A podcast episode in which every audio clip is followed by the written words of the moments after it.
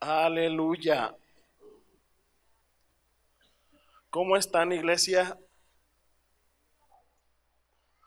Bendecido. Gracias. Me va a estar viendo comer pastillitas, no se vaya a escucharse, no se me vaya a ir la voz. Diga conmigo, Dios es bueno. Es mucho más bueno de lo que nos podemos imaginar. Amén. Eh, ¿Cuántos traen su Biblia? Trae su Biblia.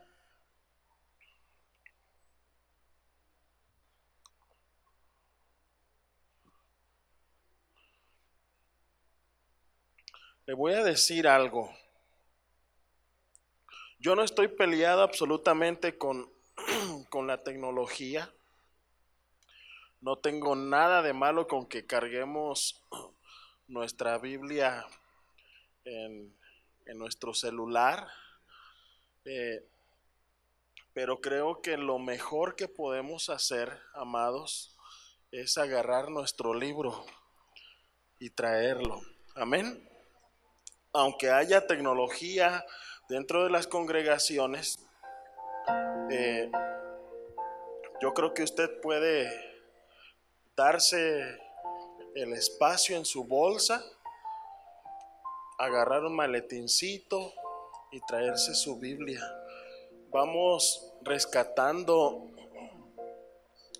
la cultura que se ha ido perdiendo y que, que es necesario volver aquellos principios donde se sentía un orgullo cargar con la Biblia. ¿Sí les llegó a ustedes a pasar o no? Tomar tu libro y caminar por la calle con tu libro en la mano. Era, o sea, decir, bueno, yo leo la palabra del Señor, voy a leer la palabra del Señor, voy a estudiar la palabra Creo que lo hemos ido perdiendo. Esto no es el tema, ¿eh? Pero creo que lo hemos ido perdiendo. Y como les digo, no estoy peleado con la tecnología. Pero cuando venga aquí a casa, vamos a hacer el propósito, ¿les parece? De cargar nuestro libro y traerlo.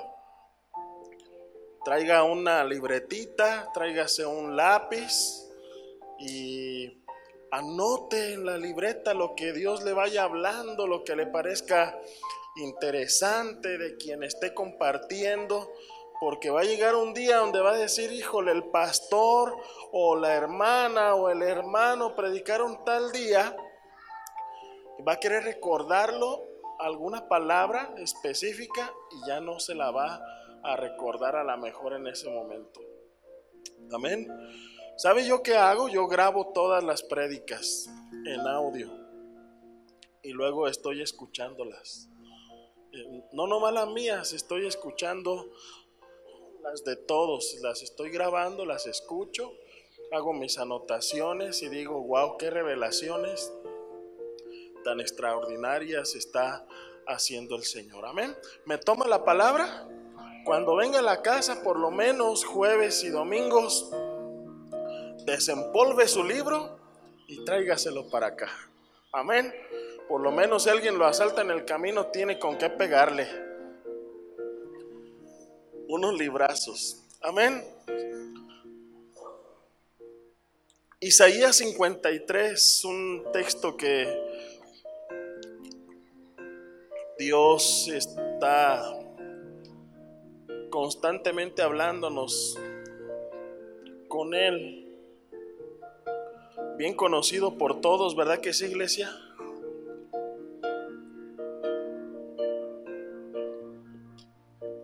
¿Ya está ahí? Isaías 53.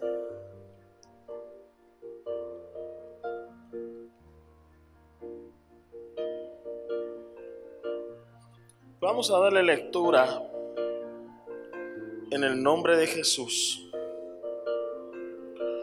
dice de esta manera, ¿quién ha creído a nuestro anuncio? ¿Y sobre quién se ha manifestado el brazo de Jehová? Subirá cual renuevo delante de él y como raíz de tierra seca. No hay parecer en él ni hermosura.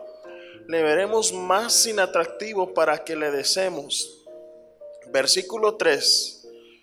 Despreciado y desechado entre los hombres, varón de dolores, experimentado en quebranto, y como que escondimos de él el rostro, fue menospreciado y no lo estimamos. Cierra tus ojos, vamos a dejarlo hasta ahí en este momento y quiero orar por esta palabra. Padre, te doy gracias. Sé que es tu palabra y sé que tu Espíritu Santo, nuestro amado, va a traer edificación, exhortación y consolación a nuestras vidas. Sé, Señor, que tú vas a tomar el control absoluto de este tiempo y que tú vas a hacer como está planeado en el cielo, Señor, para que la palabra de hoy pueda dar fruto en nuestras vidas. Señor, todo lo que el hombre pueda hacer en esta hora, Señor, queda sometido a tu perfecta voluntad y nos sometemos solamente a ella, Señor. Y te damos honor y gloria por los siglos de los siglos. Diga conmigo amén. Amada iglesia, como pudimos ver en lo que nos habla el profeta Isaías aquí en el capítulo 53, un, un pasaje bíblico mesiánico completamente, hace referencia a la vida de nuestro Señor Jesucristo, pero está haciendo énfasis en los sufrimientos de nuestro Señor Jesucristo. Si usted abre el Salmo 22, también se va a dar cuenta que es un texto mesiánico, un pasaje mesiánico que nos hace referencia de la misma manera a los sufrimientos de nuestro Señor Jesucristo. A través de la historia nos hemos ido enfocando que no va a ser la excepción el día de hoy acerca de los sufrimientos físicos que padeció nuestro Señor Jesucristo. Pero yo también quiero hacer referencia como manera de introducción acerca de otros padecimientos que tuvo nuestro amado Señor Jesucristo. Diga conmigo amén. Tanto en el Antiguo Testamento, todo el Antiguo Testamento es sombra del Nuevo Testamento. Todo lo que en el Antiguo Testamento nosotros podemos leer es una sombra de lo que venía se tenía que venir a cumplir para la vida de nuestro Señor Jesucristo. Es decir, el Antiguo Testamento, diga conmigo, es sombra del Nuevo Testamento. Amén. Entonces, estas referencias bíblicas hacen referencia a la persona y al ministerio de nuestro Señor Jesucristo. Pero a pesar, mis amados, del dolor que padeció nuestro Señor Jesucristo, un dolor físico, hubo otras cosas que causaron dolor también en la vida de nuestro Señor. Yo te quiero invitar a que vayas al Salmo 22 que ubiques el versículo 11 y vamos a ver lo que el salmista nos hace referencia en esta porción de la palabra. En el Salmo 22, verso 11 dice de esta manera, dice, no te alejes de mí porque la angustia está cerca. ¿Cómo estaba la angustia? Cerca, dice, porque no hay quien ayude. Decía el salmista en alusión a lo que Jesús tendría que experimentar en un tiempo futuro cuando Él estuviera caminando en medio de nosotros. Pero, ¿qué padeció? ¿Por qué pudo hacerse referencia en esta porción de la palabra? ¿Qué vivió nuestro amado Señor Jesús que a lo mejor no hemos podido atender o darle la importancia suficiente para nosotros vivir de una manera que traiga honra y gloria a nuestro Señor Jesús? Una de las cosas que padeció nuestro Señor Jesús es el abandono de sus amigos, el abandono de la gente que le rodeaba. Nosotros somos consolados en medio de nuestro dolor cuando tenemos compañía a nuestro alrededor. ¿Cierto o no es cierto? Si algo te está pasando, si estás enfermo, por ejemplo, o estás convaleciente en una cama, llegan personas a visitarte y sientes satisfacción. ¿A poco no es cierto? Te sientes bien por el, por el, por el sentir que tiene la demás gente acerca de ti, que están preocupados por ti, porque sientes que eres importante. Pero muchos de los discípulos, o más bien los discípulos de nuestro Señor Jesús, lo que hicieron ellos fue dejarlo en medio del momento más difícil. Podemos pensar, bueno, era parte del plan de Dios, claro que era parte del plan de Dios, que Jesús se entregara por amor a cada uno de nosotros, pero siendo sincero, yo no creo que haya sido parte del plan de Dios que los discípulos, eso es una interpretación personal, no, no estoy haciendo una teología, amén. Si está aquí o no está aquí. Yo no creo que haya sido una un, plan completo de nuestro Señor que se haya quedado por completo solo. Yo no lo veo de esa manera. Yo creo que el plan de Dios, de nuestro Padre Celestial, era que viniera y pagara un precio para la salvación de todos nosotros. Pues no creo que el plan de Dios haya sido que se quede solo, que todos le den la espalda por un momento, por miedo, por lo que haya sido. Pero eso Diga conmigo, Jesús lo padeció. Y vamos a ver ahí, por ejemplo, en, en Marcos capítulo 14, verso 50. Marcos 14, verso 50 dice, todos los discípulos, los discípulos, dejándole, ¿qué dice? ¿Qué pasó? huyeron, diga conmigo, lo dejaron y huyeron. Lo dejaron y huyeron. ¿Qué significó eso? O sea, no nomás se apartaron de, de nuestro Señor Jesús, sino que la mayoría se retiró de ese lugar, se fueron porque pudieran ser presos también juntamente con Él. Amén. Pero diga conmigo, hay una esperanza en medio de nuestro sufrimiento. Vamos, dígalo iglesia, hay una esperanza en medio de nuestro sufrimiento.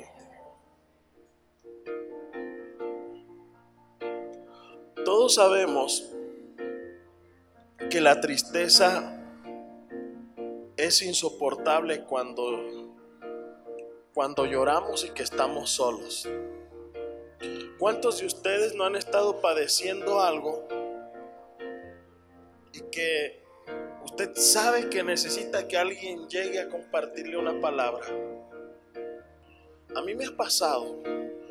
Yo he estado en ocasiones necesitando que alguien más, aparte de los que están en casa, pudiera llegar y, darme una palabra eh, en esos momentos donde llegas, te encierras en tu habitación y no tienes cosa que decir más que soltarte a llorar porque sientes algún vacío en tu corazón. Que alguien que pueda ser usado por Dios llegue y traiga una palabra de consolación que sabes que proviene del cielo, que te va a abrazar, que te va a cobijar, que te va a respaldar. Mi amada iglesia, nuestro Señor Jesucristo padeció todo. padeció la soledad. Nadie estuvo en su momento más difícil. ¿Cierto o no es cierto? Diga, hay una esperanza.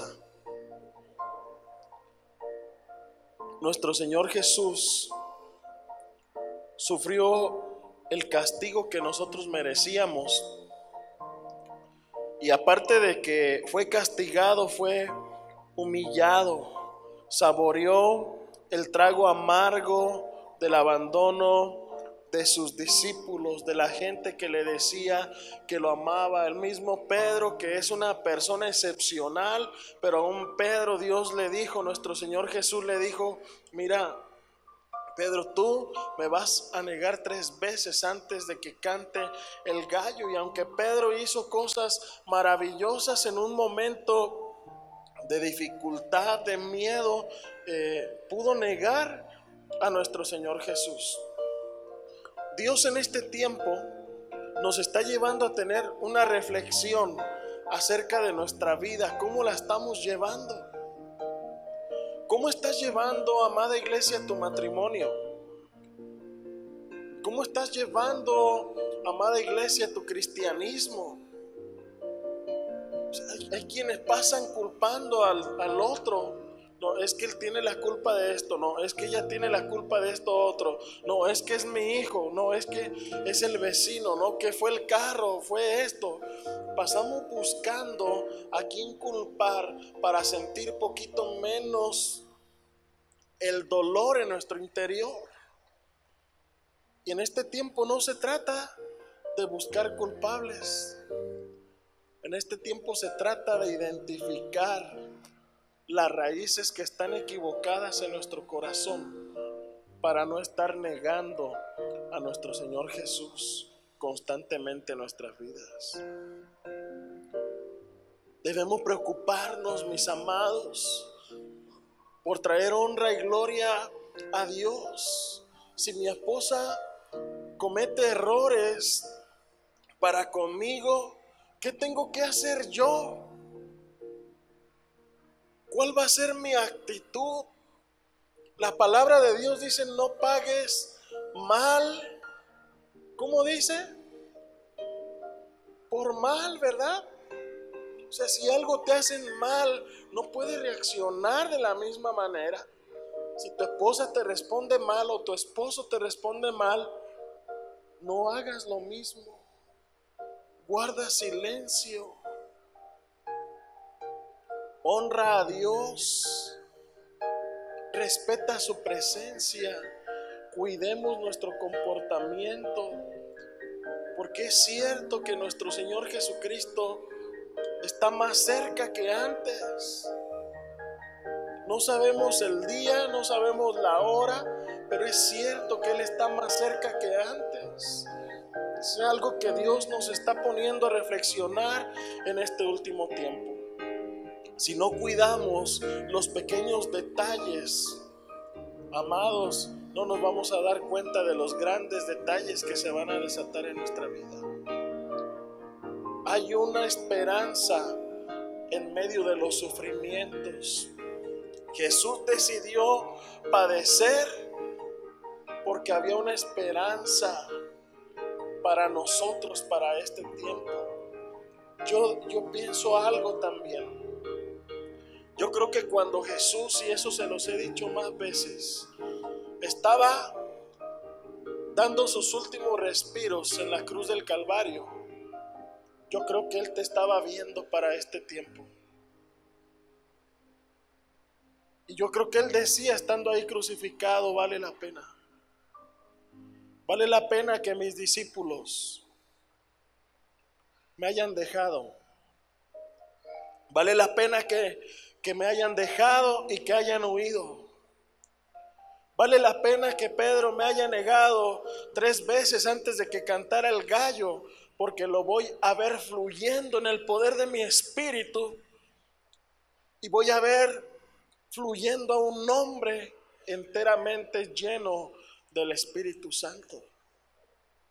A lo que quiero llegar en este momento para pasar a la segunda parte del bosquejo que yo traigo, es que hay ocasiones donde hemos negado a nuestro Señor Jesús. Eso es una realidad. Nosotros podemos decir, no, no es cierto, no lo he negado, pero hay, hay comportamientos que nos llevan a inconscientemente estarlo negando en nuestras vidas. ¿Cierto o no es cierto?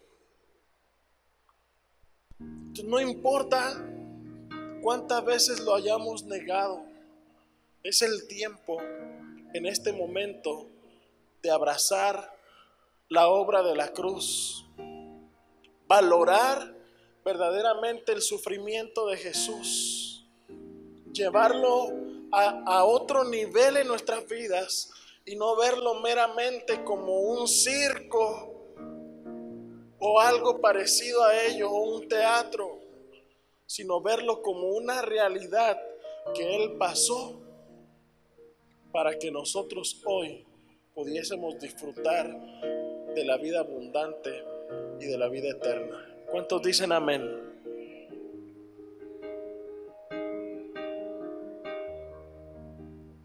El camino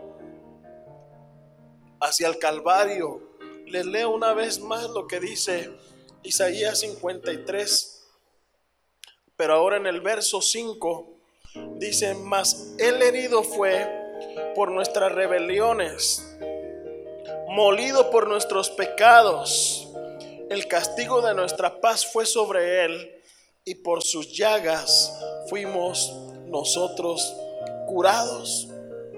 Como dice, mas él herido fue por nuestras rebeliones, dice, molido por nuestros pecados, y dice, el castigo de nuestra paz fue sobre él.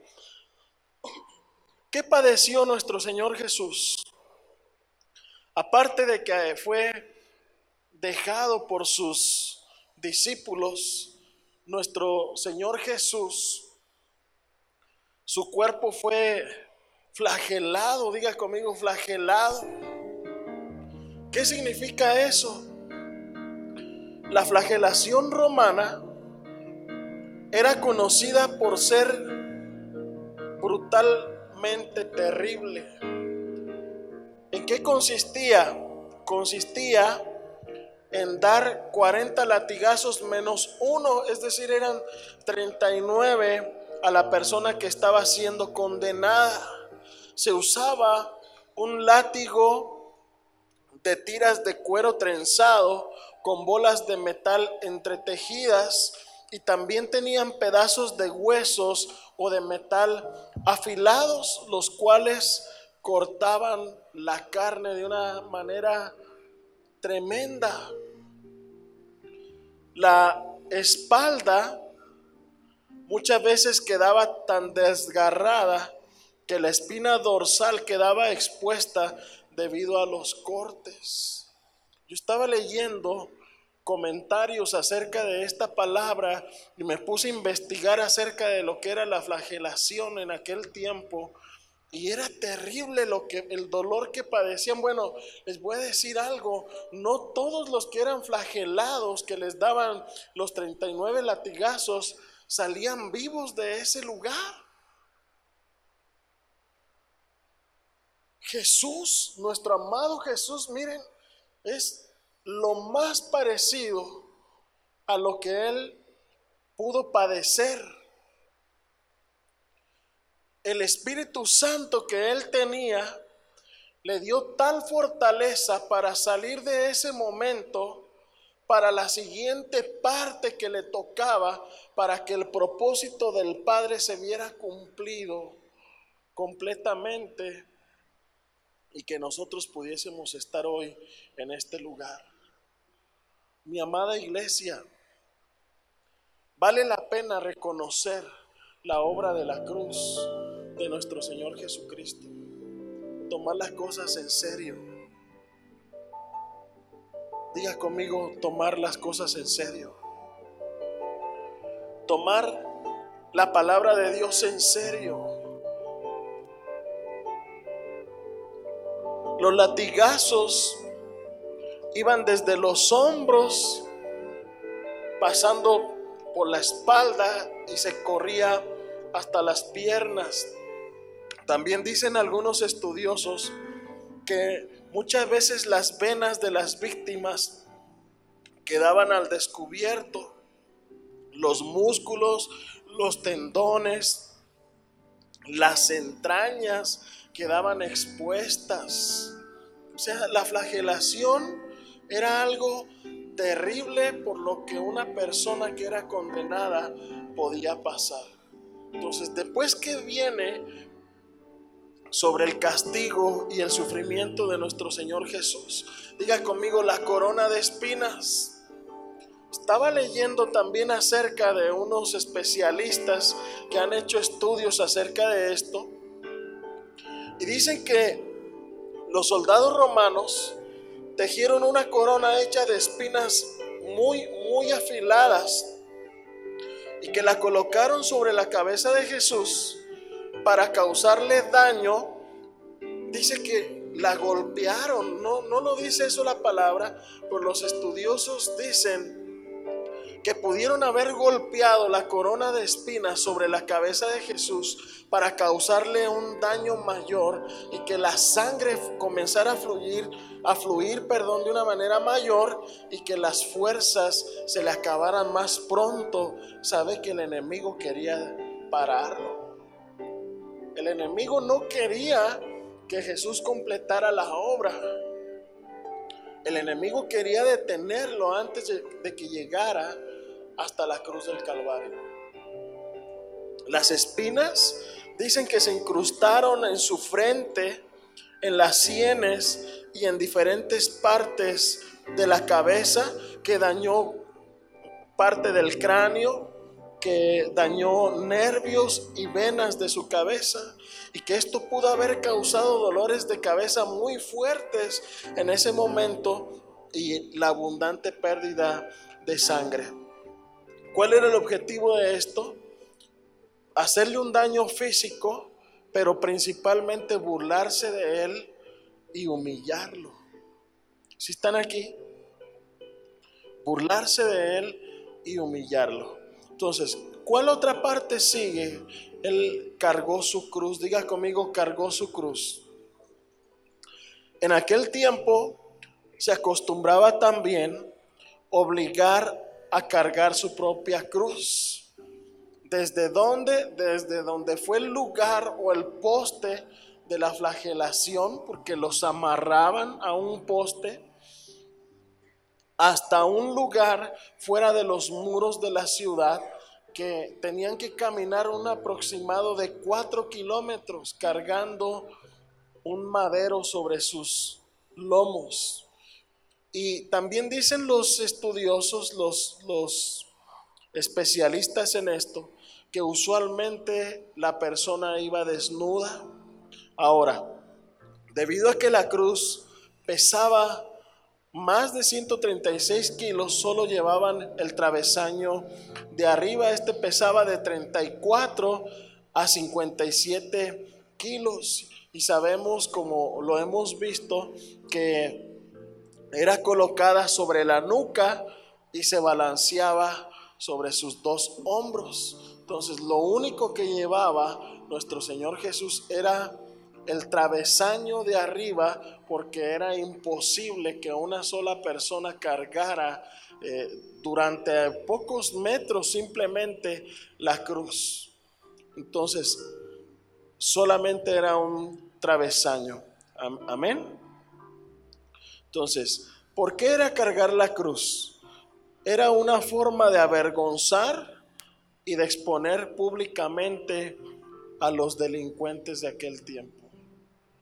Date cuenta, nuestro Señor Jesús, dice la palabra, no conoció pecado. No tenía pecado fue sentenciado, fue, fue llevado a un juicio, fue condenado en ese juicio. Desde ahí comienza la humillación. Fue flagelado comienza el dolor, fue coronado con espinas, cargó una cruz, puesto como un delincuente de los más grandes. Era el lugar de ustedes y era mi lugar. ¿Cierto o no es cierto? Era lo que merecíamos. Pero Él fue. Él lo hizo. Amén. Sus manos y sus pies clavados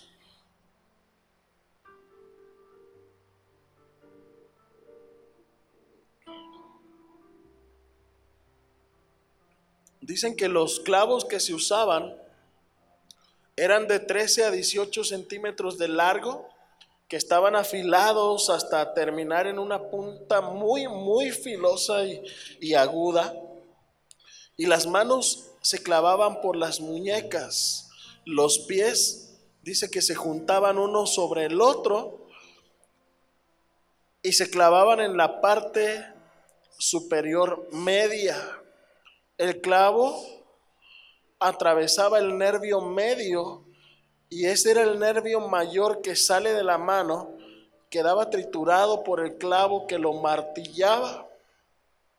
La perforación de este nervio dice que causa un dolor tan increíble que ni siquiera la morfina es capaz de quitar ese dolor. Imagínate. Ustedes han visto personas que les han tenido que poner en su cuerpo morfina para que el dolor se menguara. Yo he visto personas de, esa manera y su cuerpo queda débil completamente, les cuesta trabajo hablar. Imagínese usted el dolor que Jesús estaba padeciendo a causa de que ese nervio fue destrozado a causa de los clavos. Están aquí. El Señor nos está haciendo conscientes, ¿verdad? Muchas veces lo hemos escuchado esto, pero hay veces se nos olvida y volvemos a hábitos y costumbres que tienen que ser cambiados en nuestra vida. Amén. Ahora, dice también por ahí un, un comentario que creen que el corazón de nuestro Señor Jesús también fue perforado. Y dice que el soldado romano que se acercó para confirmar su muerte, Dice que le clavó una lanza, ¿se acuerdan de eso? sobre el costado de nuestro Señor Jesús y que esta lanza pudo haber atravesado el pulmón derecho y que pudo penetrar hasta el corazón. Entonces, cuando penetra la lanza en el cuerpo de Jesús, dice que salió un líquido claro, ¿verdad? Como el agua o mezclado con agua, con sangre, seguido de un gran volumen de sangre, así como lo describe eh, Juan en su, en su evangelio. Ahora, estos expertos dicen que el corazón de Jesús se pudo romper causándole la muerte y que este tipo de muerte se le llama ruptura cardíaca. ¿Y qué sucede cuando la persona está y esto sucede, perdón, cuando la persona está sometida a una presión que es insoportable para el cuerpo humano. Entonces, mis amados, esto es el sufrimiento de nuestro Señor Jesús. Las imágenes que, que ustedes vieron, si las puedes poner todas otra vez, hijo, por favor, desde el principio. Vamos a guardar silencio. Yo quiero invitarte a que pongas atención en ellas.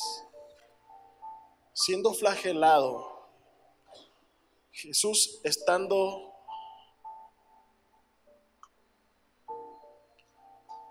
humillándose, siendo humillado, coronado.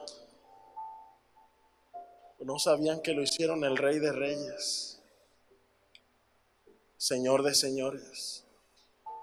Cargó el madero.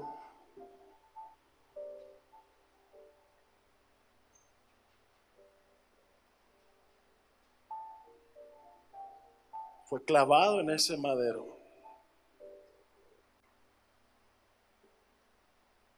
Y su costado fue atravesado.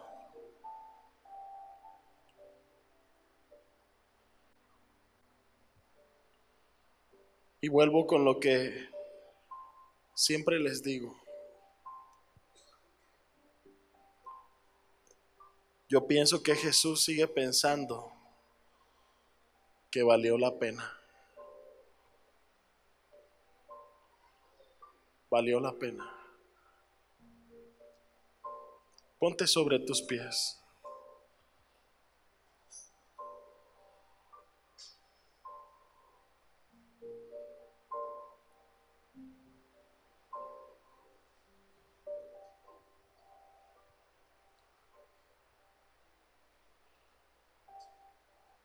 Nadie sería capaz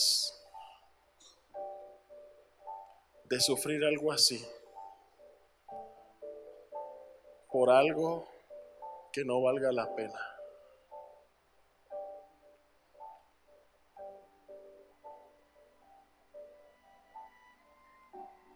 Valora la cruz del Calvario.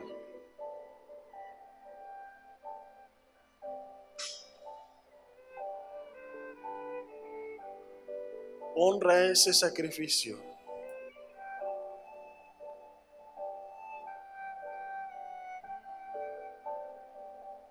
Puedes preguntar cómo puedo honrar el sacrificio de Jesús estando en mi condición.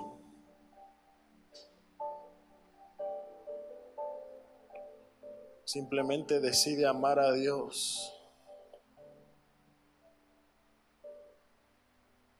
Decide amarlo a Él.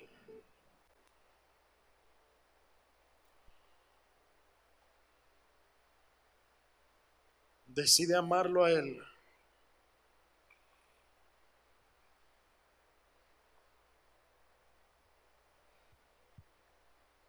¿Cómo puedes honrar a Jesús en este tiempo? Cuida de tu esposa.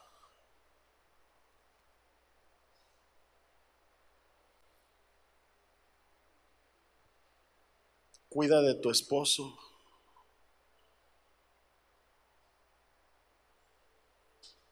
Deja de juzgar, de señalar cada error.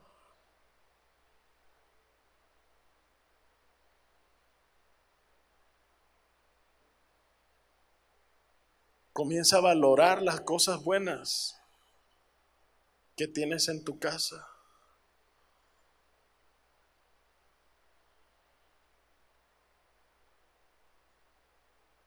Comienza a valorar que tu esposo está ahí. Comienza a valorar que tu esposa está ahí.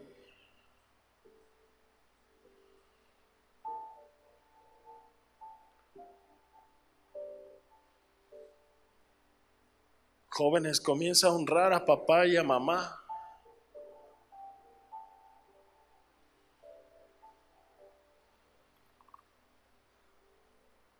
Deja de aborrecer y de mirar lo que no te gusta de ellos.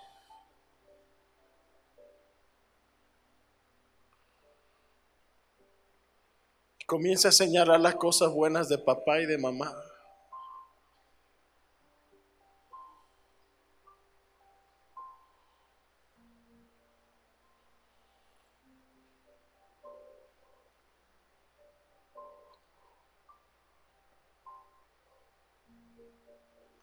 Todo lo que hizo Jesús por amor a su iglesia.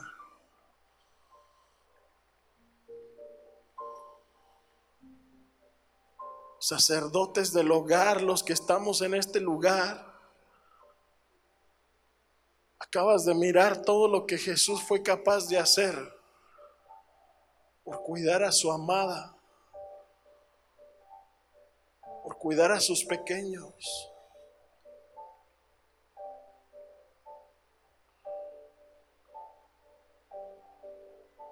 Comencemos a darle a nuestros hijos lo que ellos necesitan. Hagamos un mayor sacrificio. Representemos bien a Jesús